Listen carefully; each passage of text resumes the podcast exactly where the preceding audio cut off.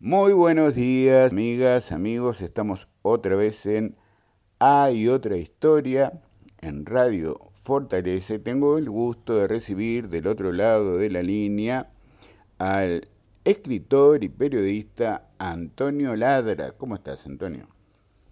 ¿Cómo estás, Juanjo? ¿Todo bien? Muy bien, muy bien, con mucho interés en, en escucharte, porque, bueno, acabas de publicar un libro que viene a ser una segunda parte del que ya habías publicado hace en el 2014, que tiene que ver con el narcotráfico, los narcos. Este se llama eh, mm, el Uruguay en la mira del, narco o algo así, ¿no? Del narcotráfico. Sí, exacto. Uruguay en la mira del narco. Ahí Uruguay en la mira del narco es este. Y el anterior, el del año 2014, eh, Narcos en el Uruguay. Ahí está.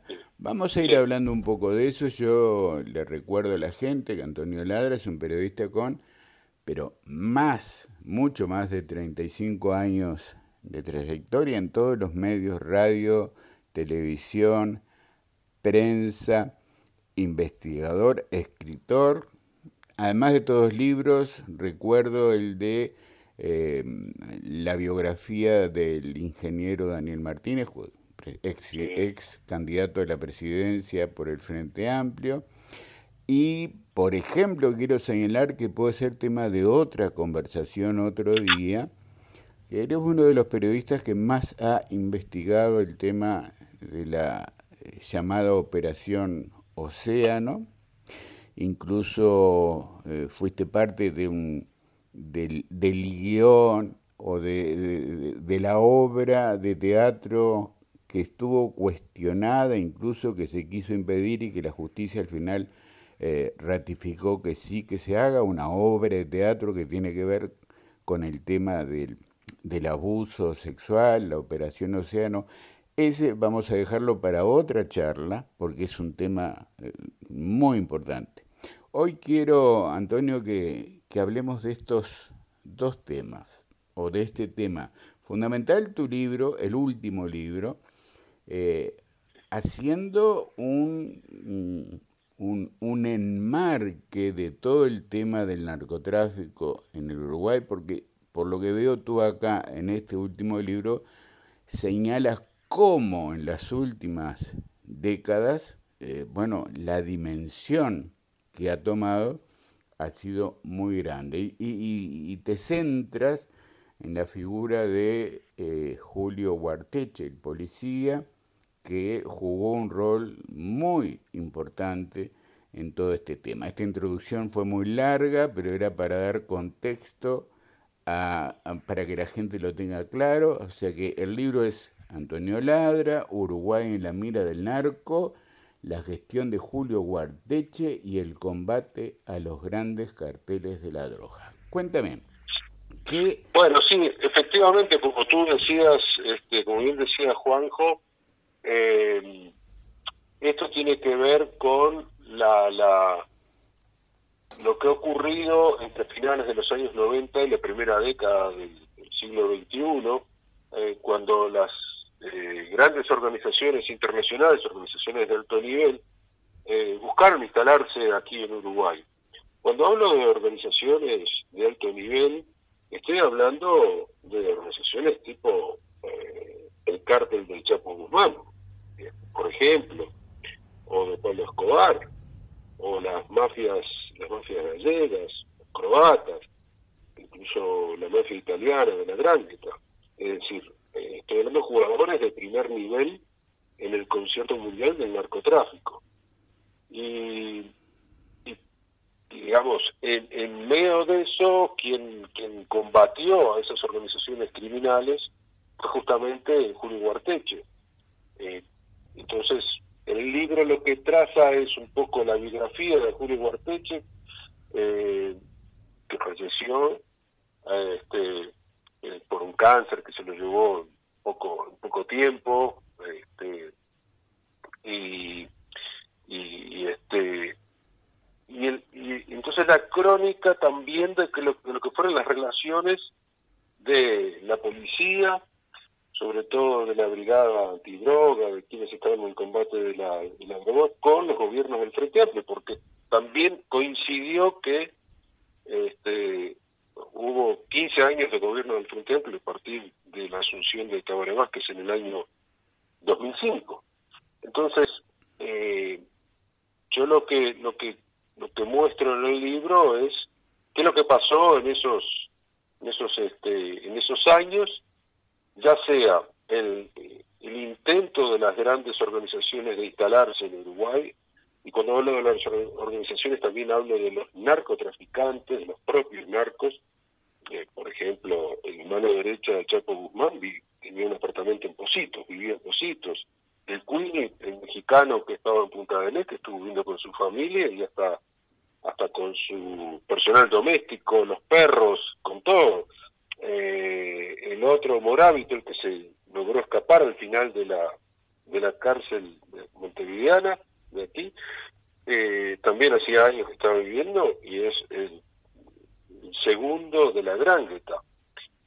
Entonces, son las organizaciones, son los narcos que vienen acá increíblemente por una por, un hecho buscando paz y tranquilidad, cosa que no que no tenían en otros lugares, y esa es la paradoja. Este, entonces, eso por un lado, la relación de los gobiernos del Frente Amplio con la policía, la desconfianza que hay, que tiene naturalmente la izquierda con todo uniformado, este, y cómo Guarteche jugó un papel muy importante en desmontar esa, esa desconfianza, y bueno, y también lo que fue la transformación que tuvo que hacer Guarteche dentro de la Policía Nacional para limpiar los cuadros de la policía, quitar la corrupción que es un trabajo, fue un trabajo muy difícil.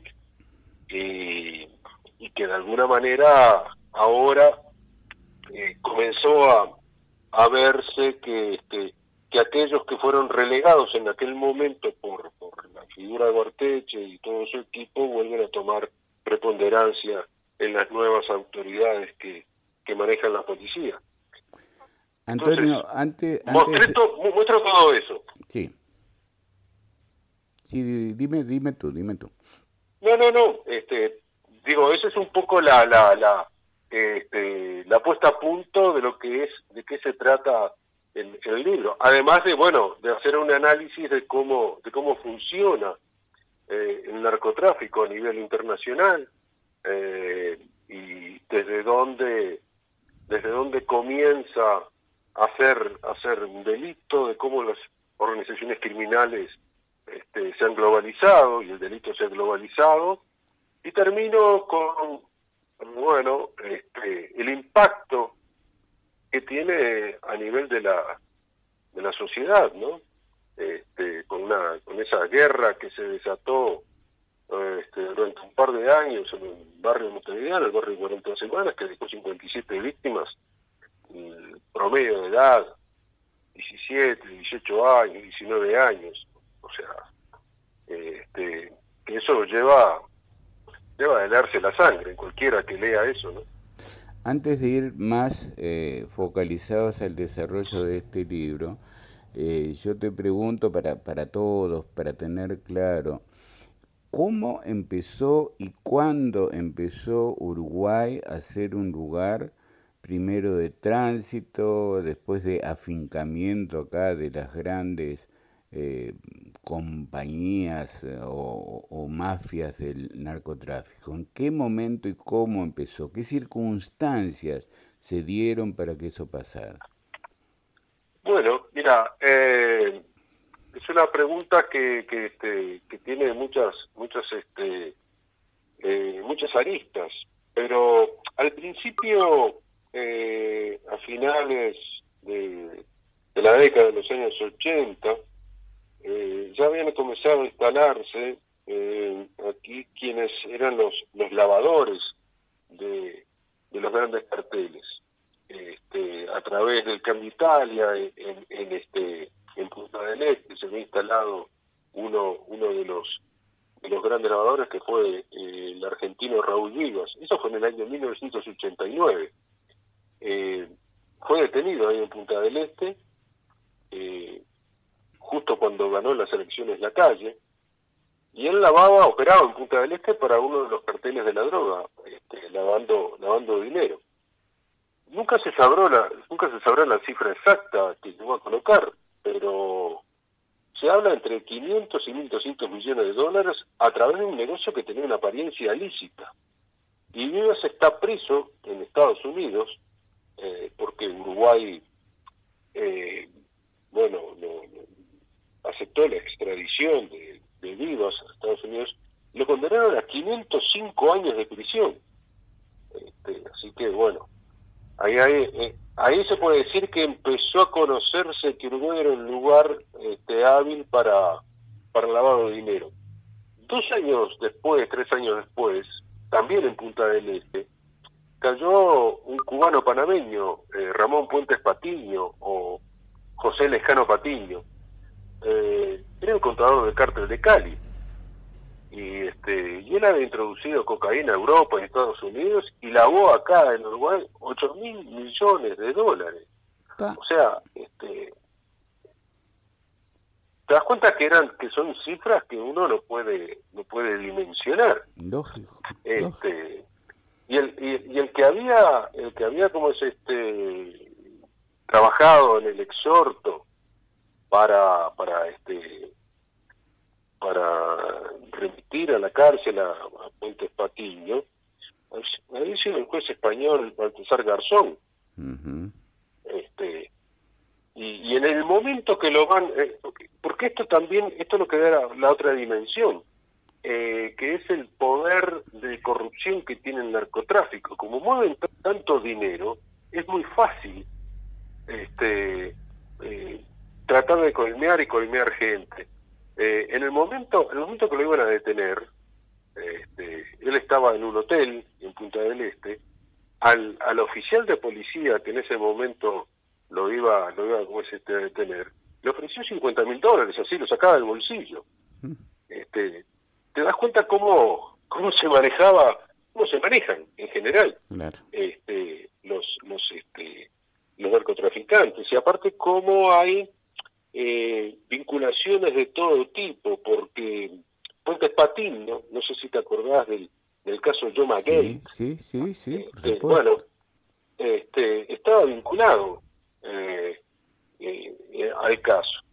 Y Ricardo Gil Iribarne, que fue, era secretario antilavado y después estuvo en la JUTEP, me contó que con Puentes Patiño fue la primera vez que Uruguay toma conocimiento del lavado de activos asociados al narcotráfico. Es decir, que lo pueden demostrar, que ahí está demostrado, ¿no?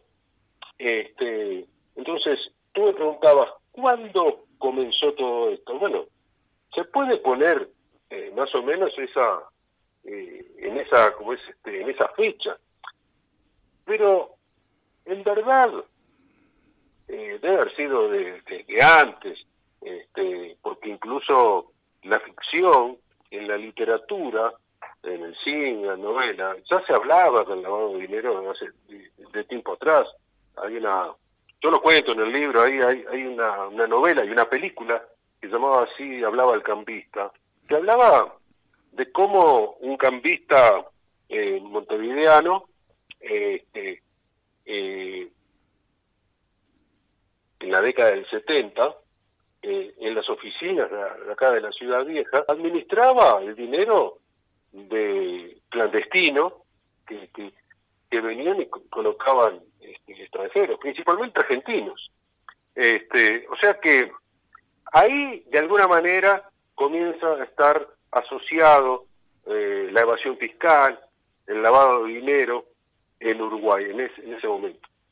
¿Cuándo comienza el narcotráfico? En principio, cuando Uruguay comienza a ser un lugar de pasaje de la droga. Este, y esa fue una mirada que había eh, que decía, bueno, la droga pasa, está bien, pero no pasa nada más que eso. Uruguay es un lugar de paso. Pero, ¿sabés con qué le pagan a los a los que hacen la logística? Con droga. Entonces, este, el que recibe ese pago tiene que convertirlo en dinero, que es lo que la vende. Entonces ahí comienza a generarse un mercado local. Este, por más que se diga Montevideo o Uruguay es un mercado chico, no hay mercado chico cuando la oferta es grande. Hoy por hoy la oferta de eh, drogas ilegales es muy grande, es abundante en el mundo, entonces no hay mercado chico. El lugar donde se pueda vender se ve, punto. Y eso estuvo asociado también a cuando Estados Unidos este, vio eh, el problema este, cuando Estados Unidos toma conciencia de su problema este, con, la droga, el consumo de drogas, y decide atacar el lugar donde se produce. Esto es Colombia. Eh, Colombia es el principal productor de cocaína del mundo. El 70% de la cocaína que se produce en el mundo se, se produce en Colombia.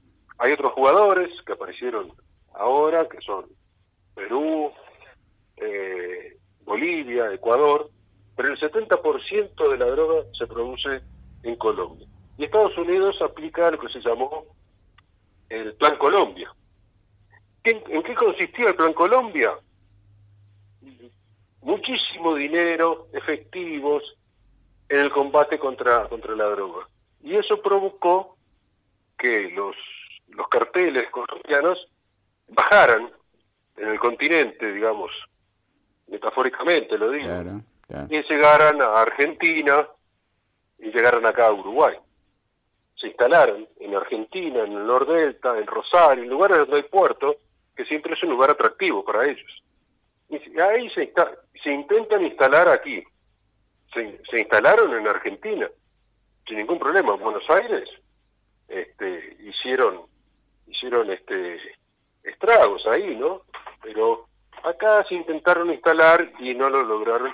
Y eso es mérito justamente de este hombre, Julio Guartechi y todo un equipo que se generó ahí. Que debo decirle además que acá, eh, en, en Uruguay, hubo una política de Estado respecto de la lucha contra la droga, contra el narcotráfico.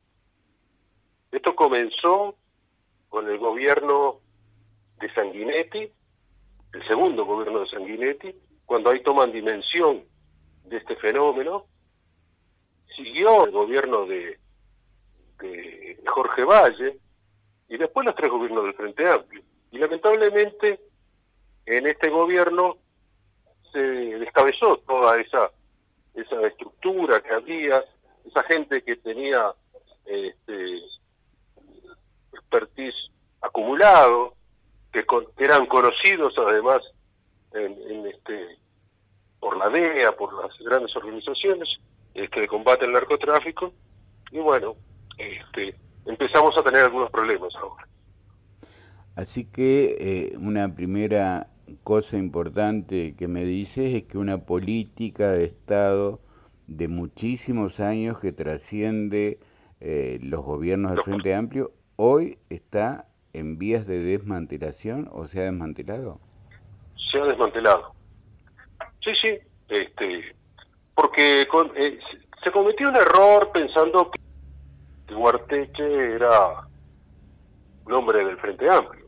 Está bien que él creció y este, profesionalmente dentro de los gobiernos del Frente Amplio, pero lo hizo eh, con su su profesionalismo. Él no era él no era votante del Frente Amplio, incluso se lo dijo a Jorge Vázquez, el hermano de Tabaré Vázquez, se lo dijo al propio Bonomi. Digo, cuando a él lo nombran eh, director nacional de la policía, le dicen, miren que yo a ustedes nunca los voté ni los voy a votar. Este, y bueno, la respuesta que recibe es, eh, contado por los dos, por, por y por Vázquez, a nosotros eso no nos interesa, nos interesa que haya un trabajo profesional en todo esto, porque si no la ola nos tapa, pero la ola igual nos ha tapado en todo esto, ¿no? Y cuéntame cómo fue entonces, eh, ya instalándose eh, los grandes grupos, las grandes mafias eh, del narco acá en el Uruguay, cómo fue organizándose eh, la policía a través de Huarteche, qué cosas se fueron haciendo, qué logros se pudieron ir teniendo. Bueno, eh, en primer lugar, una de las cosas que, tuvo que, hizo que hizo Huarteche fue limpiar la policía, quitar todo lo que fuera atisbos de corrupción, este, desde la pequeña hasta la hasta la más grande. Este, por ejemplo, una de las cosas que implementó Guarteche era este, hacer los análisis de sangre de los policías porque él no podía tener a quienes estaban combatiendo la droga un consumidor, por ejemplo. No, no es que lo estuviera revictimizando, ni mucho menos, simplemente este, va de suyo eso, ¿no? Eh, eso, eso, solamente eso tuvo resistencia. Hubo otras resistencias de otro tipo, eh, tú te acordabas del 222, aquellos que quitaron el 222, que, que, este, que, eso generó resistencia, bueno. Pero por otro lado logró dignificar la carrera del policía, aumentaron los, los salarios de manera exponencial, se los equipó también. Este, acá los policías estaban con chalecos antibalas vencidos, por ejemplo. Las armas eran, eran este, de cuarta categoría. Pero claro, no alcanzó todo eso, ¿no? O sea, este, era un trabajo muy importante porque además este, tenés que tomar en cuenta todo lo que tiene que ver con el trabajo en las cárceles, este, que, salga, que los presos logren salir de ahí con algún tipo de formación o algo, cosa que no logró nunca ningún gobierno hasta ahora. Este, pero bueno, hubo, hubo un cambio, hubo un cambio en la actitud de la policía. Y después lo otro que hubo, que a mí me parece fundamental, importante, es lograr cambiar la cabeza del, policía. Eh, de que el policía era un servidor público, que no es un enemigo del ciudadano, y una mirada más humanista de la actividad policial. Y también hacerle entender al sistema político en general, a veces con éxito, otras veces, la más de las veces sin éxito, que el combate eh, a, la delincuencia, el tema del combate de la inseguridad, no es solamente una tarea que se reduce a la policía en sí, es una tarea más bien este, más global, donde tiene que intervenir la salud pública, porque la inseguridad también es un tema de, salubridad pública, tiene que intervenir el MIDES, eh, no solamente el Ministerio de Interior, no solamente represión. Todo eso, ese era como una especie de, de, decálogo o, las tablas de la ley que, manejaba Guarteche, cuando digo las tablas de la ley lo digo eh, con un doble sentido, porque Guarteche además era mormón. Este, entonces, eh, tiene otro valor en el sentido de lo que significa ese, esa ideología, eh, más que ideología, eh, esa confesión, esa, esa cosa de fe que tenía él, que eso lo trasladaba también a su, a su tarea diaria. ¿no? Cuéntame, eh, vamos a ir desgranando de a poco, pero ahora se me ocurre esta pregunta, Antonio. ¿Por qué eh, llega la pasta base Uruguay y tiene la, la, la, influencia terrible en, en, la juventud, que eso provoca eh, la situación de incremento del delito, de la violencia, porque, a ver, yo como ciudadano digo, eh, si estaban instaladas las grandes corporaciones del narcotráfico, las mafias, eh, estaban para otra cosa, estaban supongo para la cocaína, para las drogas eh, duras, eh, no para la pasta base. ¿Cómo es que se mete la pasta base y pasa a tener la importancia que tiene en cuanto al daño social que provoca todos los días? Una cosa es que, que se lave el dinero, que llegue la cocaína, que sea un lugar de tránsito, y, pero más grave es aún lo que está pasando con hoy, con, con los homicidios, con la delincuencia, con los jóvenes destrozados. A ver, dame alguna pista de eso, por favor. Bueno, este, la pasta base es la pasta base de cocaína, ¿no? Eh, este, y, eso ahí tiene a su vez eh, muchos otros otros compuestos con efectos dramáticos sobre la salud de los consumidores, porque es la es la droga de, los de los pobres. Eh, y ha sido usada y sigue siendo usada por los sectores más pobres en Uruguay, porque a ver, a ver una, una idea es la siguiente, eh, como en todos todos los aspectos, eh, el que tiene dinero y se droga puede drogarse, puede drogarse, puede consumir la mejor droga. Y el que no tiene y consume, consume lo peor. La pasta base es lo peor. Eh, se disemina por acá, por el cono sur, porque queda, cae en Argentina, cae en Brasil, también entre, a partir del año 2000, eh, como consecuencia eh, de, la, de la fiscalización que se hace y el control de los precursores químicos, este, que, se empieza a hacer a partir del año 98, ¿no? donde hay controles de las exportaciones de Europa y Estados Unidos hacia América del Sur de la acetona, el permanganato de potasio, etcétera, que son los que intervienen sobre la pasta base para convertirla en un producto refinado, un producto este, que pueda ser consumido sin problemas. Entonces, eh, en las cocinas, en los laboratorios eh, que estaban diseminados en Bolivia y en Argentina, eh, se elaboraba la, cocaína más pura y los el sobrante se lleva, se, envía o de alguna manera se, se vende a mercados este, como de Argentina, de Chile, de Uruguay, del sur de Brasil, porque son mercaderías de muy bajo costo, de gran salida, y porque el consumidor, este el nuevo consumidor que, empieza a consumir la, la, pasta base, necesita constantemente consumir. Entonces es, un consumo rápido que se hace. Y produce además, produce además este, otro, otro tipo de cosas, que es este eh, un kilo de pasta de pasta base es muy barato. Entonces cualquiera que quería hacer unos pesos este, se podría convertir en narcotraficante. Eh, un kilo de cocaína para para una mula para alguien que transporta que viaja es un kilo de cocaína es muy caro se le hace imposible pero no así este, la pasta base puede comprar dos, tres kilos y lo divide y lo vende rápidamente, ¿no? Entonces, este, acá lo que ocurrió, este, traía, se traía en, este, en, las propias ropa, este, en, en, el cuerpo incluso, muchas mujeres que traían pasta base que la vendían rápidamente acá en el mercado, lo convertían rápidamente en dinero pero además empezaron a consumir ellos mismos, ¿no? Entonces, eh, la logística de la pasta base es mucho más, mucho más, este, mucho más fácil que la logística de la, de la cocaína.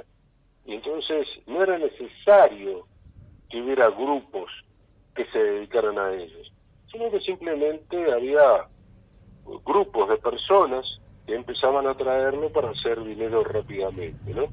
Este, o sea que los consumidores de todo eso eran segmentos eh, socialmente muy pobres, este, con poca, con, muy baja cultura, y bueno, era lo que seguía para, para comenzar a, a consumir. Y ese, este, ese fue el ingreso de la pasta base que al día de hoy este, sigue impactando. Ayer hablaba con un amigo, entonces uno uno ve quienes están este, tirados en las calles, porque a veces el, el paisaje que uno ve en Montevideo es, tremendo, este, y tienen 30, 35 años, o sea que son es, esos que empezaron a consumir en los años, en los años, en el año 2000, un poco antes, empezaron a, a consumir la pasta base y han quedado destruidos, ¿no?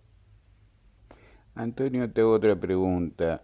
Eh, uno ve tipo Breaking Bad en series así, eh, las otras drogas, ¿no? Las drogas sintéticas. Eh, cuando uno piensa en el narco eh, tráfico en Uruguay, piensa en la cocaína. ¿Qué otras drogas se manejan además de la cocaína? ¿O qué otras drogas circulan en Uruguay, tanto sea para, para ir hacia otro lado como que quedan para consumo acá, además de la cocaína? Sí, sobre todo, este, por ejemplo, eh, mira, en el año 2018 se detectó, por ejemplo, eh, lo, que se llama el TUSI, el TUSI-B, este, que es lo, que llaman la nueva cocaína. Es un polvo rosado este, que empezó a, comercializarse en Buenos Aires en los boliches más caros, en las fiestas electrónicas, y que es una sustancia totalmente sintética. Y se consume en pastillas, y estuvo en polvo rosado eh, o tabletas, por ejemplo. Y tiene un efecto psicoactivo muy, muy, muy fuerte, similar al éxtasis, que es otra de las drogas que se, que se consume, los cristales o el LSD. Y, y a veces estas, estas, estas drogas pueden, pueden causar la muerte, dependiendo de la dosis y la calidad de la sustancia. Yo no sé si te acordás el caso de un chico uruguayo eh, que murió en Buenos Aires este, por el consumo de lo que era la el éxtasis y habían consumido el, este éxtasis y este y era de muy mala calidad y no había agua porque aparte el consumo del éxtasis te lleva a consumir mucha agua este y bueno y murió este este chico eh, y bueno, y eso ocurre habitualmente en, este, en, las, las fiestas electrónicas, en los lugares donde, donde se le da la, la, pastilla y eso. Todo eso, este, Uruguay ahora lo importa. El problema es cuando empiecen a, a, este, a haber cocinas acá en territorio uruguayo, cosa que va a ocurrir este, en cualquier momento, ¿no? Ya cocinas de pasta base hay, supongo. Sí, cocinas de pasta base hay, sí, pero de esta, este otro tipo de droga que es más sofisticado todavía no hay. Hay en Argentina, ¿no? Antonio, eh, cuéntame algo más de lo que eh, el lector va a encontrar en el libro del trabajo eh, de la policía y de Huarteche en general como, como la persona que, que llevó adelante a, a intentar poner un muro que, bueno, que evidentemente no se ha logrado porque sigue sigue campante el narcotráfico. Bueno, en, eh, en, general lo que van a encontrar es este, también lo que fueron las advertencias de, de, Guarteche. Desde hace años, él había comenzado, por lo menos en el año 2005, yo lo escucho hablar de las eh, que él advertía que se venía, por ejemplo, advertía, hablaba del sicariato este, a mí me lo contó, yo, yo cuento una anécdota con él que estábamos en el en la sala de maquillaje del canal donde yo trabajaba. En Código País. en Código País, exacto. Estamos por hacer una, una entrevista y él, él comenta algo así como, eh, sabes que el problema no es solamente esto, porque la, entrevista era a propósito de un gran cargamento de cocaína que había sido este, incautado en Salto. Que a propósito, entre, entre paréntesis, esa, esa cocaína que fue confiscada en Salto era de la FARC. ¿Ah? O sea, este, para que uno empiece a dimensionar algunas de las cosas que, estaban pasando acá, era de la FARC. Eh, bueno, y cuando estábamos allí, él dice, ¿sabes que lo que me preocupa, lo que nos preocupa es la cantidad de jóvenes, adolescentes, que van a, las clínicas con balazos en las piernas y no quieren hacer denuncia. Dice, eso claramente son balazos de advertencia. Dice, el problema va a ser cuando cuando el revólver se, se, levante unos centímetros o el arma se levante unos centímetros y entonces los balazos empiezan a ser por encima de la cintura y ahí empiezan a ser letales. Y es lo que pasa. Eso es lo que ocurrió. Claro, fatalmente. este, pero él advirtió de eso mucho tiempo antes, advirtiendo sobre esa situación, advirtiendo sobre la necesidad de tener una percepción compartida de las amenazas que había, hablaba de, de, los intentos de feudalización de los, de los barrios, de lugares, que eran en Montevideo, en lugares que estaban, este, bueno, ya dimensionados en, en algunos barrios como el barrio 40 Semanas, el Marconi, este, pero que rápidamente eso también se ha desarrollado en, en todo el país. El caso de San Carlos, que, que lo, lo, debemos haber escuchado en estos días, este, es paradigmático en todo eso.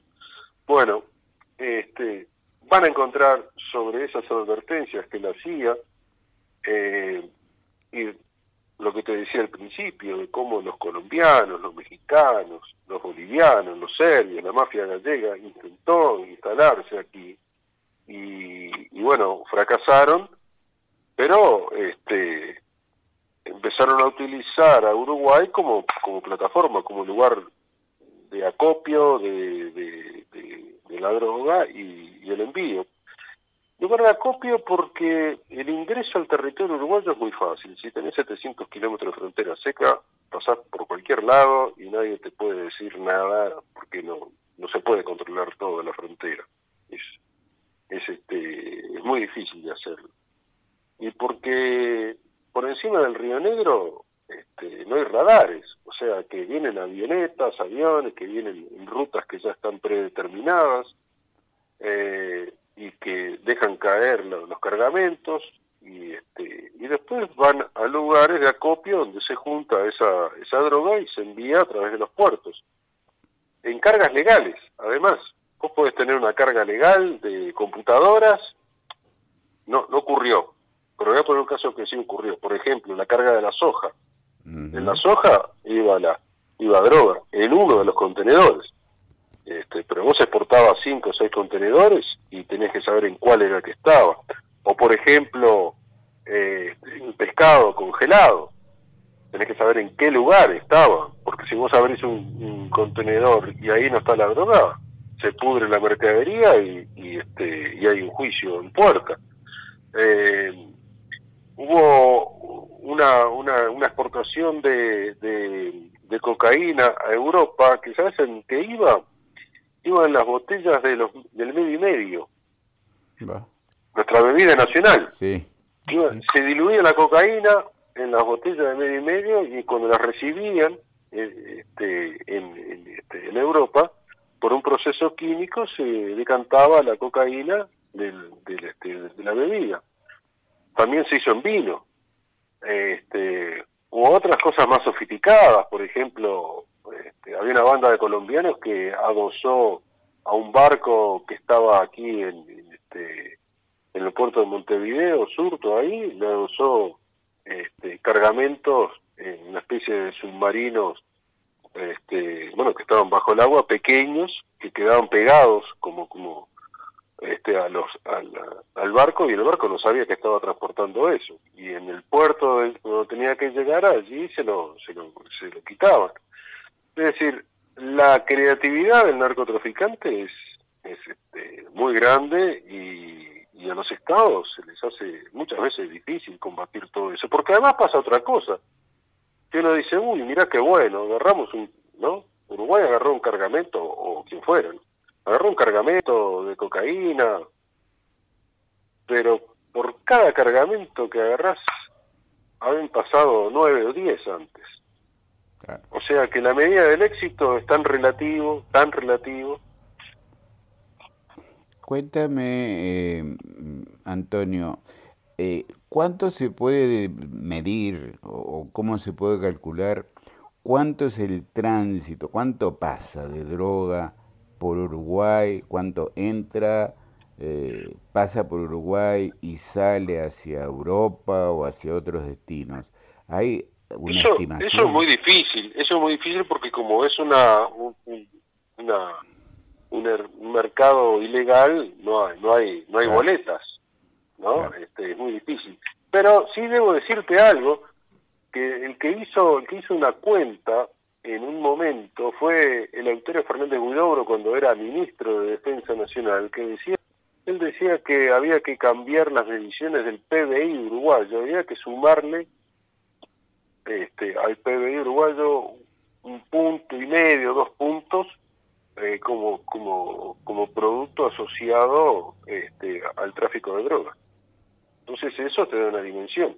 La otra dimensión del manejo del dinero es que la, la, drangheta, la, la, mafia italiana, que es la, más grande en Italia, mueve anualmente, eh, y esto también digo con la relatividad de las cifras, al ser un comercio ilegal, eh, mueve alrededor de cinco veces el PBI de Uruguay.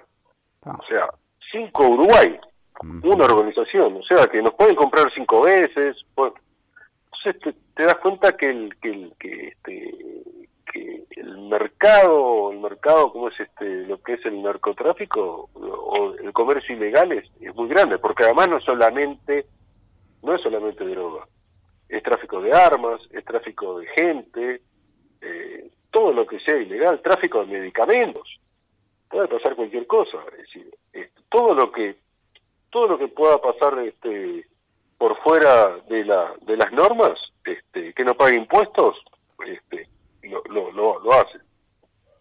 Y tengo otra pregunta, Antonio.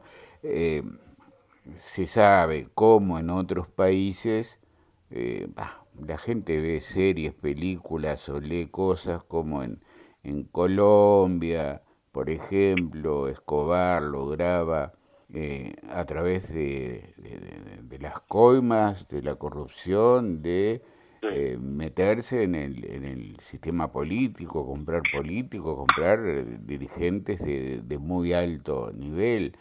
Acá está claro, me parece, que avanzan o que han avanzado mucho en, en cuanto a, la policía. Eh, en Uruguay hay una, supongo que un, una presunción de que también se avanza sobre determinados políticos, jueces, para eh, tener una seguridad en su actuar? Sí, eh, eso eso ha ocurrido. han intentado este, comprar comprar este no solamente como a los policías, al propio Guartecha, a Mario Layera, al equipo, ahí le han ofrecido un millón de dólares por, por este minero. O sea, este es, es habitual todo eso. Eh, han intentado hacer eh, introducirse en el sistema político también. Este, el ex, el ex vicepresidente Rodolfo recibió en su despacho a un a un este, a un empresario que decía ser empresario que, empezó a hablar sobre inversiones acá en Uruguay y resulta que él estaba asociado al narcotraficante español este, después lo descubrieron. Eh, sí lo han intentado hacer de muchas maneras. Hasta ahora eso no no ha cuajado y ese es el diferencial que, que tiene Uruguay respecto de otros de otros lugares como puede ser México, donde hasta el cura del pueblo está, está este, corrupto, ¿no? Este, eso lo podemos ver en las en las series, sí, todo eso, pero pero las series o las películas muestran las realidades. Este, acá por por ahora uno cuando eh, trabaja con la realidad piensa que está haciendo que está haciendo el, guion de una serie o de una película pero es la realidad misma ¿no? Peor de repente más dura que, que, lo que puedes imaginar aquello de la ficción y la realidad ¿no? después está el otro tema que es el eh, este, eh, cómo cómo se cómo se insertan en, en, otros lugares en los deportes masivos no el fútbol este, los grandes, los grandes, las grandes transacciones financieras en el fútbol, en el básquetbol. Este, a veces se pregunta, pero bueno, ¿de dónde sale tanto dinero para todo eso? ¿Qué es lo que significa todo eso? ¿Cómo se se limpia ese porque también el dinero ese sucio hay que limpiarlo, hay que hay que quitarle todo lo sucio que tiene y este introducirlo en el mercado el mercado legal. Bueno, eh, el narcotráfico está asociado a todo eso también. Antonio, eh, varias personalidades han planteado, recuerdo en su momento Jorge Valle y, varias personalidades, expresidentes, que la, la, lucha, la guerra contra el narcotráfico está perdida y lo que hay que hacer es legalizar la droga para poderla controlar. Eh, tú que has estudiado el tema durante tanto tiempo, ¿qué, qué opinión tienes respecto a esto? Bueno, eh, sí, eso es cierto. Este, la guerra, digamos, a ver, en los últimos 10 años el mercado ilegal de la cocaína, por ejemplo, a pesar de todas las guerras que se han declarado a las organizaciones narcotraficantes, tanto en Colombia como en, como, como en México, este, no han parado de crecer. Hoy por hoy, eh, la producción de cocaína hoy en el mundo es la más alta que se ha dado en la historia. Este, o sea que eh, el fracaso de las guerras este, a las organizaciones de narcotraficantes es notorio que ha fracasado. Este, entonces, eh, quizás, sí, hay que empezar a pensar en otro en otro paradigma porque además esa la guerra contra el narco genera otro, otro, otros problemas, que son los abusos de los militares contra los campesinos en, los lugares de producción, eh, y después eso genera a su vez cómo se pelean por, por mercado, por cuotas de mercado las diferentes organizaciones que están dedicadas al tráfico de drogas, eh, a pesar de la represión que pueda que puedan recibir, ¿no? Eh, cuando Felipe Calderón declaró la guerra este, eh, al narcotráfico, eh, con una respuesta muy violenta por parte del Estado, fue, había, no sé, una cantidad de muertos este, muy, pero muy grande, ¿no? Y los homicidios por la, por la guerra de las bandas aumentaron también históricamente. Hoy el gobierno, hoy el gobierno, como es este el, eh, de López Obrador, introdujo la despenalización de la marihuana, por ejemplo, para usos recreativos, eh, usos científicos, médicos, eh, pero sigue sancionando la posesión. Es decir, es una norma restrictiva con el consumo. Uruguay dio un paso muy importante este, con, con la legalización de la marihuana, y, bueno, eh, a él le siguió Canadá, le siguieron este, estados de los propios Estados Unidos, eh, aunque acá sigue habiendo, en, en este Uruguay sigue habiendo tráfico de, marihuana. Este, pero, pero hoy por hoy el principal proveedor de marihuana eh, al, a mercado consumidor que se ha mantenido más o menos igual, eh, es el Estado uruguayo. Entonces, el consumidor de marihuana hoy sabe que está consumiendo una, una buena droga, en el sentido que no está cortada con cualquier cosa, como es lo que se le llama el prensado paraguayo, que trae cualquier, cualquier porquería. Eh, y entonces, como el Estado uruguayo es el, es el principal proveedor, también es el que recauda, recauda impuestos, es una cosa legal, este, y además no es peligroso para, para el consumidor. Antes el consumidor tenía que ir a algún lugar por ahí a buscar si conseguía algún porro o algo, ¿no? Ahora va a la farmacia, compra directamente sin ningún, sin ningún problema, ¿no? Eh, pero está claro que hay que